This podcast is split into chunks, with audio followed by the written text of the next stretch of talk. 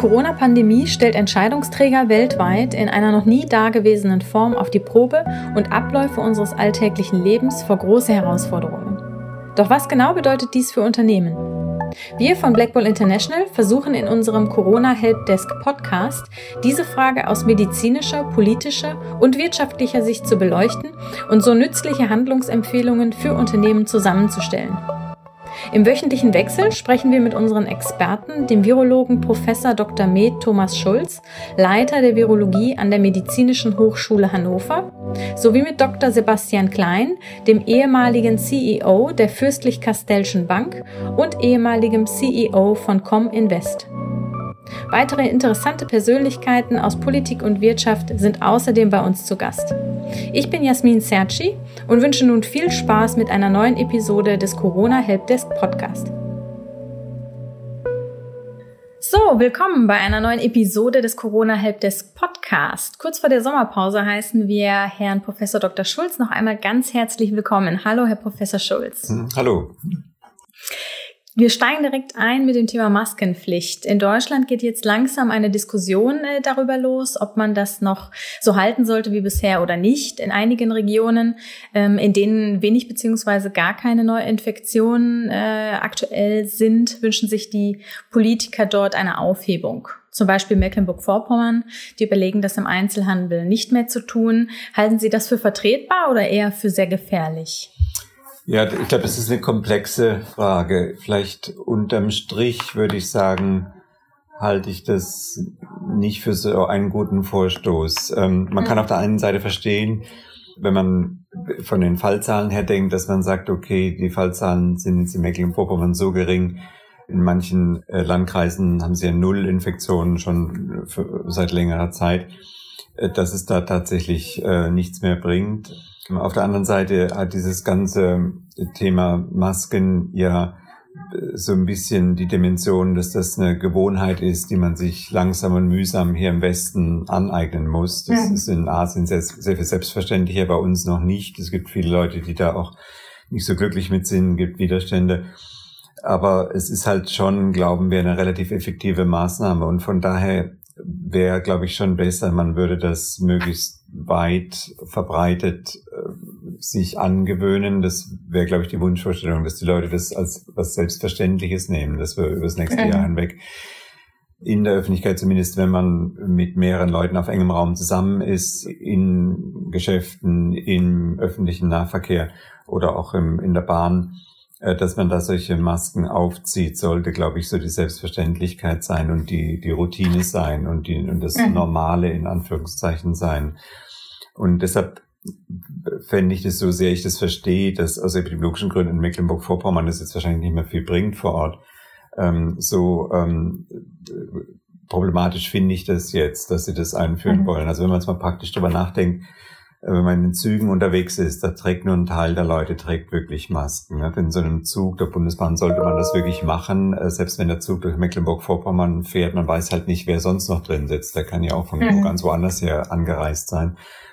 Und von daher ist, glaube ich, besser ist einfach die, die, ähm, die normale Situation ist die, dass man die Maske aufhat in solchen Situationen. Nicht, wenn man draußen in der Landschaft äh, spazieren geht oder am Strand spazieren geht, da braucht man es tatsächlich nicht. Ne? Aber da, wo man eng zusammen ist, wo man die Abstände nicht einhalten kann, in geschlossenen Räumlichkeiten, im Nahverkehr, in der Bahn, ich denke, sollte man das da machen. Und ähm, von daher wäre ich nicht so sehr dafür, dass jetzt einzelne Bundesländer sagen, wir brauchen das nicht mehr, weil bei uns sind die Zahlen so runtergegangen, dass das epidemiologisch nichts mehr bringt. Das, die Leute, man muss sich einfach dran gewöhnen und man muss die Leute auch mhm. mit Hinblick auf den nächsten Winter, glaube ich, muss man die Leute dran gewöhnen, dass das mehr oder weniger Selbstverständlichkeit ist und dass man diese Hemmung, die wir alle haben, dieses Ding mhm. aufzusetzen, ähm, äh, durch Gewohnheit ähm, äh, sozusagen überkommt. Also unterm Strich, deshalb meiner Meinung bin ich nicht so ganz glücklich damit. Mhm. Ja, absolut äh, nachvollziehbar. Ich denke, wenn das so aufgehoben wird, dann wird das nichts mit der Eingewöhnung für den längeren, für die nächste Zeit. Ne? Ähm, in anderen Ländern, wenn wir mal nach Spanien schauen zum Beispiel, da gibt's wieder regionale Ausgangssperren. Die Zahlen der Neuinfektionen in den USA und natürlich auch Südamerika, Indien, die sehen nicht gut aus, die schnell nach oben. Was denken Sie, wie lange uns die Pandemie äh, noch beschäftigen könnte? Ähm, also die Pandemie insgesamt, was die ganze Welt angeht, die wird uns mhm. noch ähm, zwei, drei Jahre sicher beschäftigen, ähm, wenn nicht mhm, noch länger. Okay.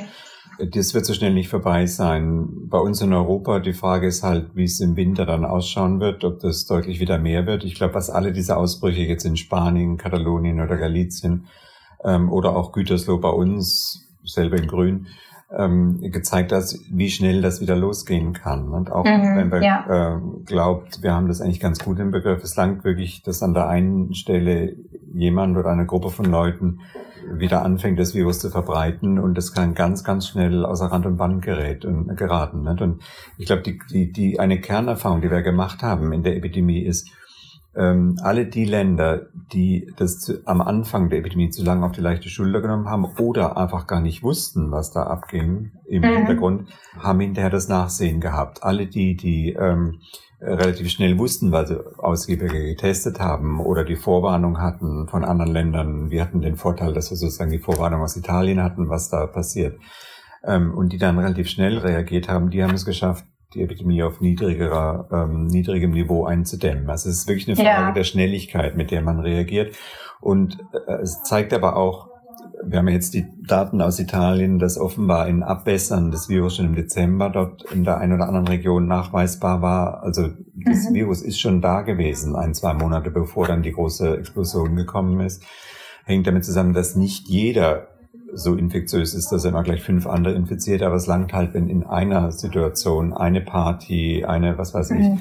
ähm, mhm. ähm, dann so ein Ausbruch stattfindet, weil er dann gleich weitergetragen wird. Und das kann blitzschnell gehen. Das hat Gütersloh wieder gezeigt, das hat das Hochhaus in Göttingen gezeigt, ähm, jetzt in Katalonien. Ja.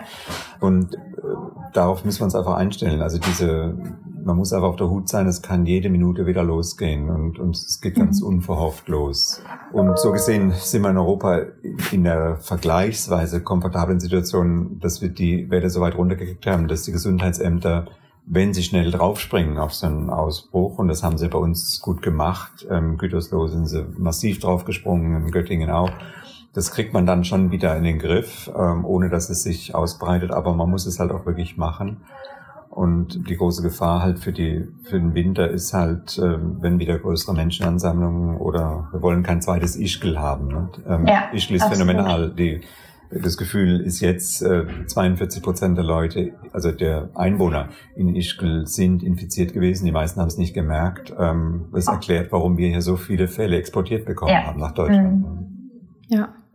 Wir haben äh, schon mal über Remdesivir gesprochen, gerade in dem Zusammenhang natürlich, den Sie jetzt ein bisschen erklärt haben, denkt man immer gleich, ja, äh, der Impfstoff, ne, der wär's dann, das wäre dann so ein bisschen unsere unsere Lösung.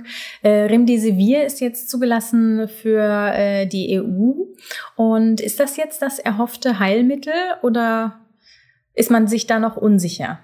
Ähm, also die bisherigen Studiendaten, die es gibt, die sagen, dass wenn man das bei schwerkranken Leuten einsetzt, dann bringt das was, aber nicht wahnsinnig viel. Und wahrscheinlich wird man sehr früh im Verhältnis, im Verlauf der Erkrankung einnehmen müssen, direkt nach Aus, Auftreten der ersten Symptome. Da gibt es noch keine klinischen Studien dazu, aber Tierversuche an, an Primaten, die man gemacht hat, sagen eben, äh, wenn man das mehr oder weniger zeitgleich mit dem Virus appliziert, also Virus infiziert halbe Stunde später das Remdesivir, äh, dann ähm, macht es einen deutlichen Unterschied, was die Erkrankungsrate angeht und die Pathologie angeht. Und die klinischen Studien sagen eben, da sind immer Leute behandelt worden, die waren schon stationär aufgenommen. Nicht äh, die meisten auf Intensivstationen, nicht alle intubiert, nicht alle beatmet, manche nur sauerstoffpflichtig. Äh, da bringt es ein bisschen was, aber es ist nicht äh, in, in der Situation, wenn die Erkrankung schon so weit gegangen ist, ähm, ist es ähm, kann kein Allheilmittel. Also man wird es, wenn, dann sehr früh nehmen müssen. Und das stellt dann die Frage der Verfügbarkeit, ähm, ob wir tatsächlich genügend Mittel haben mhm. Substanz haben, ähm, um alle Leute, die mit den ersten Symptomen anfangen, äh, zu behandeln oder ob man über prophylaktische Anwendungen bei Kontakten ersten Grades irgendwann mal nachdenkt. Dazu muss man sehr viel von dem Medikament haben. Das haben wir im Augenblick noch nicht. Im Augenblick ist ja eher die Sorge, mhm. ähm, ging ja durch die Presse, dass der Trump versucht, alle äh, Remdesivir-Vorräte aufzukaufen für die Vereinigten Staaten. Ähm, das wird schon nicht so schlimm kommen. Ein bisschen was werden wir ja auch kriegen, aber ähm, ähm, aber wir werden das nicht in solchen Mengen zur Verfügung haben, dass wir sagen würde, im Extremfall ähm, gebt euch um den Impfstoff keine Mühe mehr, wir haben jetzt das tolle Medikament, äh, so gut wirkt es dann auch nicht. Mhm. Wie muss man sich das vorstellen? Wie lange dauert das, bis man dann die, ähm, ja, bis man das quasi vermehrt, bis man mehr von diesem Remdesivir hat, um das äh, damit mehrere Leute dann zu behandeln? Wenn Sie sagen, man bekommt halt ein bisschen. Ähm, also das äh, kann ich nicht beantworten. Das ist die Frage an die Produktionskapazitäten und mhm. wie dann die Verträge sind, die Gilead in diesem Fall macht mit einzelnen Ländern oder Gruppen von Ländern wie der Europäischen Union. Ähm, mhm. Das ist einfach eine Vertragssache. Wenn die sich verpflichten, okay. wie viele Millionen Dosen sie abgeben und wie viel dann die Amerikaner wollen oder andere zahlungskräftige Länder wollen. Ähm, mhm. Äh, das hängt ganz von solchen Verträgen dann ab. Mhm. Ich habe gerade schon äh, angedeutet, wir stehen jetzt quasi auch vor der, ja, vor unserer Sommerpause. Die Urlaubszeit hat äh, begonnen, Reisezeit natürlich, und für europäische Länder wurde die Reisewarnung ja aufgehoben. Das heißt, ähm, wenn man dann zurückkehrt nach Hause, also nach Deutschland, dann muss man auch nicht mehr in Quarantäne was ja so vor, ähm, zuvor so vorgesehen war. Äh, ist das angesichts der neuen Corona-Ausbrüche, wie Sie gerade schon ansprachen, Galizien äh, oder auch Österreich sinnvoll? Ähm, das ist eine gute Frage. Also ich, ich meine, die Empfehlungen des Robert Koch Instituts werden ja immer angepasst werden. Also die äh, ähm, äh, Tatsache, dass die Grenzen wieder offen sind, ist die eine Seite. Äh, damit hat das Robert Koch Institut nichts zu tun. Aber Empfehlungen für ähm, äh, ob Rückkehrer aus gewissen Bereichen ähm, äh, erstmal in Quarantäne sollen, das kann relativ flexibel angepasst werden. Und ich denke, da gucken die ähm, drauf, wie sich die Situation entwickelt, wenn man das Gefühl hat, ähm, die ähm, äh, Behörden in den entsprechenden Ländern kriegen das relativ schnell in den Griff, dann wird man nichts machen, wenn man das Gefühl hat, die kriegen es nicht in den Griff, dann wird es wahrscheinlich wieder ähm, Maßnahmen, Verfügungen geben, dass die eben mhm. äh, Quarantäne oder vorschreiben, dass man äh, ähm, einen Test mitbringen muss, einen negativen, bevor man wieder ähm, anfangen kann zu arbeiten. Ganz ähnlich, äh, im Prinzip nicht anders, als wir es auch innerhalb Deutschlands erlebt haben, wo Mecklenburg-Vorpommern Touristen aus Gütersloh nach Hause schickt oder andere Länder sagen, andere Bundesländer sagen, ihr müsst mit einem negativen Test anrücken, der nicht älter als 48 Stunden sein darf dann dürfte er kommen. Solche Spielregeln kann man sich da vorstellen. Ne? Also ich denke, das kann man auf einer Ebene managen, die nicht gleich wieder auf die Schließung von Grenzen hinauslaufen muss. Ähm, also von daher die Antwort auf die Frage, ich denke, dass, die, dass man die Grenzen geöffnet hat, das ist eine gute Sache. Ähm, und wir werden jetzt halt individuell gucken müssen, wie wir auf bestimmte Regionen reagieren, ähnlich wie wir das auch innerhalb von Deutschland machen. Mhm, okay. Wenn wir nochmal ein bisschen schauen von Deutschland Richtung äh, USA. In Deutschland ist die Situation, die das Großveranstaltungen wie zum Beispiel Konzerte, Fußballspiele etc. nach wie vor äh, mit großen Zuschauermengen verboten sind und nicht äh, stattfinden, scheinbar aus natürlich gutem Grund wegen des äh, Infektionsrisikos. Schauen wir jetzt in die USA. Ähm, da äh, ist es ein bisschen schwieriger mit diesen Einschränkungen. Ähm, Herr Präsident Trump hält äh, seit einigen Wochen ja innerhalb von Großveranstaltungen eigentlich seinen Wahlkampf ähm, ab. Zum Beispiel gibt es hier Informationen, wie das aussieht mit den Infektionszahlen?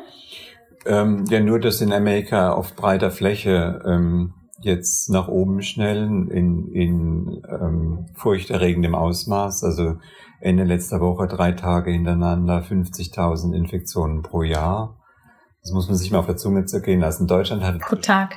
Pro Tag, äh, Entschuldigung, pro Tag. Mhm. Ähm, äh, wenn man das vergleicht, äh, Deutschland hatte zu den Spitzen der Epidemie zweite Hälfte März äh, zwischen 5.000 und 6.000 Neuinfektionen pro Tag bei einer Bevölkerung von 80 Millionen. Ne? Ähm, Unglaublich. Eike hat eine Bevölkerung von 320 Millionen sowas, also sagen wir mal viermal mehr. Aber ähm, 5.000 mal 4 sind 20.000 und 50.000 ist schon nochmal sehr viel mehr. Ja. Ähm, also man kann sich nur vorstellen, was da noch nachkommt. Die Situation in Amerika ist insofern ein bisschen anders als ist die Anzahl der sich jetzt oder die, der, die Altersgruppe der sich jetzt Infizierenden ähm, ist etwas jünger, als es im März bei uns war oder als es in Italien am Anfang war. Also es wird nicht im selben Umfang auf die Intensivstationen durchschlagen, wie es in New York mhm. passiert ist oder, oder auch bei uns in den Spitzenzeiten. Aber ähm, ich glaube, was da in zwei, drei Wochen, wenn dann die Leute so schwer krank werden, dass sie auf den Intensivstationen landen, was dann in Amerika passiert, das mag man sich gar nicht ausmalen. Also das ist ziemlich schlimm. Mhm. Und das ist so massiv und so breit, weit verbreitet äh, und, und findet in so vielen verschiedenen Bundesstaaten statt, im, im Süden und Westen, dass man da jetzt auch gar nicht mehr zuordnen kann, was war jetzt eine Trumpsche Wahlveranstaltung oder, oder 4. Juli-Feier und was mhm. ist einfach, hat sich insgesamt jetzt so breit gemacht. Ähm, ähm, äh, die Zahlen sind einfach so massiv im Augenblick, das ist furchterregend. Ja, absolut. Äh, schauen wir nochmal nach äh, Europa, zum Beispiel jetzt ähm, auch in Großbritannien. Da ist das natürlich auch nochmal eine dramatischere Situation. Also Großbritannien ist ja auch stark getroffen. Dennoch dürfen Pubs zum Beispiel wieder öffnen. Auf welcher Informationsgrundlage kann das denn dann überhaupt geschehen? Ist ja irgendwie für uns jetzt doch etwas schwer nachvollziehbar. Oder gibt es äh, dort möglicherweise durch den heftigen Ausbruch ähm, eine Art von Herdenimmunität? Äh, nee, ich glaube, den, den, letzten Teil der Frage, der ist einfach zu beantworten. Herdenimmunität gibt's noch nicht. Die gibt's noch mhm. nirgendwo. Ähm, okay. Also man schätzt ja, also Herdenimmunität bezeichnet das Ausmaß oder die Anzahl, der Prozentsatz derjenigen, die infiziert sein müssen in einer Bevölkerung, damit das Virus in Abwesenheit anderer einschränkender Maßnahmen sich nicht wild weiter verbreitet. Und man schätzt, die liegt so zwischen 60 und 70 Prozent. Das hängt von dem initialen R-Wert ab. Also der R-Wert, der dann existiert, wenn man nichts anders macht. Also kein Lockdown, keine mhm. Schulschließung. Mhm. Und der ist für dieses Virus äh, so bei drei bis vier und da gibt es eine Formel, da kann man das reinrechnen und dann kommt raus, es müssen 60 bis 70 Prozent einer Bevölkerung infiziert sein, damit das Virus spontan nicht mehr so gut weiterkommt. Also 60 mhm. bis 70 Prozent müssen immun sein, damit das Virus nicht weiterkommt. Und bei diesen 60 bis 70 Prozent ist noch niemand. Also selbst Ischgl, okay. Spitzenwert mit 42, ist dann noch weit weg. Ähm, ähm, äh, die Schweden, die gehofft haben, sie kriegen sowas hin, sind noch weit, weit weg davon, ähm, mhm. nach den ersten Zahlen, die jetzt kommen. Und Großbritannien ist auch noch weit weg davon. So weit verbreitet war das Virus dann nicht. Also auf Herdenimmunität können die nicht hoffen. Die Frage, ist das jetzt berechtigt, dass die ähm, diese Lockerungsmaßnahmen jetzt verfügt haben letzte Woche, die im Übrigen äh, Schottland und äh, Wales noch nicht mitgemacht haben. Die lassen sich noch ein bisschen mehr Zeit, die sind ein bisschen vorsichtiger, obwohl in Schottland zumindest die Zahlen niedriger sind als in England. Ähm, man kann das, ähm, sagen wir so, das ist so unvernünftig nicht. Das ist, äh, sagen wir mal so, ähm, äh, unerwartet nicht. Also die haben im Augenblick Neuinfektionsraten in England in der Größenordnung so von 500, 600 pro Tag. Das ist nicht viel mehr, als wir haben. Wir waren mhm. schon mal runter bei den 200 bis 300, dann kam Gütersloh, dann sind wir wieder raufgestellt. Mhm. Ähm, letzte Woche waren wir im Durchschnitt etwas unter 500, äh, über alle Tage gerechnet der letzten Woche. Vielleicht schaffen wir es diese Woche unter die 400 im Durchschnitt, immer gerechnet über die ganze Woche. Also so wahnsinnig viele höher sind die Zahlen in England jetzt auch nicht mehr als bei uns. Also von daher kann man mhm, das schon okay. verstehen. Die haben auch ein ähnliches Phänomen, wie wir es auch gehabt haben. Also Beispiel Gütersloh, ähm, äh, Leicester hat im Augenblick wieder einen Lockdown, weil da die Zahlen ähm, wieder hochgeschnellt sind. Das Dumme in England ist, dass man, ähm, also bei uns braucht man nur auf die Robert-Koch-Website zu sehen, dann sieht man die zentral erfassten Zahlen. Die haben ja einen Schönheitsfehler, immer ein bisschen die Verzögerung drin von drei Tagen, bis, bis der wesentliche Teil gemeldet wurde. Also das ist keine Echtzeitaufnahme. Ähm, und in England gibt es vergleichbare öffentliche zugängliche, schnell zugängliche Daten. Ähm, gibt es nicht so, dass auch die Bürgermeister einzelner Städte oft gar nicht so richtig wissen, was in ihren Bereichen umgeht, mhm. weil die immer darauf warten müssen, dass sie die, die Zahlen von der Zentralregierung kriegen und das funktioniert wohl nicht so. Ah, okay. Mhm. Aber nach dem, was man so landesweite Statistiken hat, würde ich mal sagen, ist das nicht, ist das so unvernünftig nicht, dass sie jetzt aufmachen, weil äh, die haben natürlich dasselbe Dilemma, wie wir auch gehabt haben. Man will jetzt schon, dass die äh, Restaurants und die Pubs und, und, und die, die, diese ganze, in dieser ganze Teil der Wirtschaft, dass der auch langsam wieder in Schwung kommen kann, die, die Friseure und so weiter, was jetzt alles wieder aufgemacht hat. Genau wie bei uns es Anfang Mai der Fall war, wo man dann wieder gelockert mhm. hat und die Möglichkeiten geschaffen haben, ähm, sind die jetzt halt auch so weit. Das heißt, wenn man nochmal den Vergleich macht zu uns, wir haben angefangen, Anfang Mai aufzumachen, wurden die Friseure wieder aufgemacht unter Auflagen und dann die Restaurants so ein bisschen mit Abstand und, und so. Und damals hatten wir auch noch Zahlen von 500 pro Tag und ein bisschen mehr. Also das ist halbwegs vergleichbar mhm. äh, mit dem, was wir machen. Vergleichbar, ja. Mhm. ja. Der Unterschied ist, glaube ich, eher so der, ist eher, ein, ist eher so auf der vertrauensbildenden Ebene. Ich glaube, bei uns hat es im Großen und Ganzen besser funktioniert, dass die Leute das Gefühl hatten, naja, das stimmt schon so ungefähr, was die sich da zusammen machen, äh, also zusammen reimen. was auch so die Diskussion zwischen unterschiedlichen Bundesländern, unterschiedliche Präferenzen, unterschiedliche Situationen abwägen. Das ist in England alles sehr viel intransparenter, wie das da entschieden mhm. wird. Ähm, äh, das äh, verursacht, glaube ich, ein bisschen Verunsicherung. Aber wenn ich mir die Zahlen angucke, würde ich sagen, ist das nicht unvernünftig. Kann man schon vertreten. Und sie haben dasselbe mhm. Problem wie bei uns. Ich sage nur Gütersloh. Ne? Ähm, wenn es dann lokal wieder ausbricht, dann muss man halt was machen, aber das machen sie auch jetzt im Fall von Lest. Mhm. Und auch vielleicht mhm. nochmal im Vergleich. Ich meine, Gütersloh war ein massiver Ausbruch. Ne? Das waren über 1500, ja. weit, weit, über 1500 Infektionen. Ja. Ähm, das war massiv.